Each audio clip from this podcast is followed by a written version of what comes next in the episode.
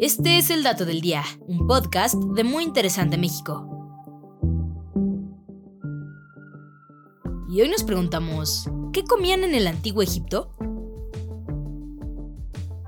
Puede ser difícil imaginarnos cómo vivían ciertas civilizaciones hace varios siglos atrás, en especial qué clase de alimentos consumían. Y sin duda, una de las culturas más enigmáticas de todos los tiempos ha sido la egipcia, la variedad de alimentos que podríamos encontrar en una mesa egipcia hace 4 o 5 mil años también influía al parecer del otro gran protagonista de la historia de Egipto, o sea, el faraón. Su predisposición a comerciar o no con territorios extranjeros favoreció o impidió la importación de nuevos productos que llevarse a la boca.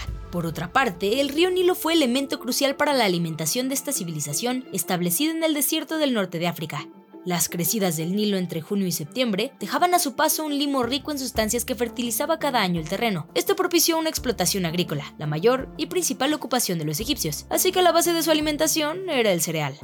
El sustento fundamental que ingerían todos los días era el pan, y su elaboración respondía a una amplia variedad de harinas hechas con cebada, trigo, farro, mijo o espelta, hasta que en el año 3000 a.C. se descubrió el uso de la levadura. Por otra parte, para beber no había nada como agua del río, aunque cabe destacar el consumo de cerveza. Esta bebida no era nada como la que sirven actualmente en los bares, y se obtenía dejando fermentar panes de cebada poco cocidos, por lo que era un líquido más espeso y con menos alcohol que el actual. Sin embargo, el vino se volvió un producto más común hasta la llegada de los romanos, por lo que durante el antiguo Egipto era una bebida exclusiva, consumida por la élite social. En los huertos se cultivaban hortalizas como pepinos, puerros, cebollas, ajo, apio, nabos y lechugas, y los jardines de los más pudientes contaban con árboles frutales de los que recogían granadas, higos y dátiles. Incluso las dátiles tenían varios usos y se comían tanto secos como frescos. Se exprimían y tras haber dejado fermentar, se obtenía el vino de palma, un licor que también se usaba para aromatizar la cerveza. Asimismo, los egipcios criaban ovejas y cabras, de las que obtenían carne y leche para elaborar queso. Sin embargo, la carne de buey era la más cara, y un lujo reservado a unos pocos, puesto que era el animal de tiro utilizado para el trabajo en el campo. Así que matar a uno debía compensar económicamente el valor que tenía el animal para una cultura que dependía de sus cultivos. Y si esto ya sonaba como bastante variedad, el Nilo ofrecía en su corriente y orillas peces, huevos de las aves que anidaban en las orillas, y también las personas desde ahí cazaban codornices, avestruces e incluso hipopótamos.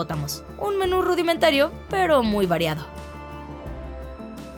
Y este fue el dato del día. No olvides suscribirte gratis a nuestro podcast y seguir todos nuestros contenidos en muyinteresante.com.mx.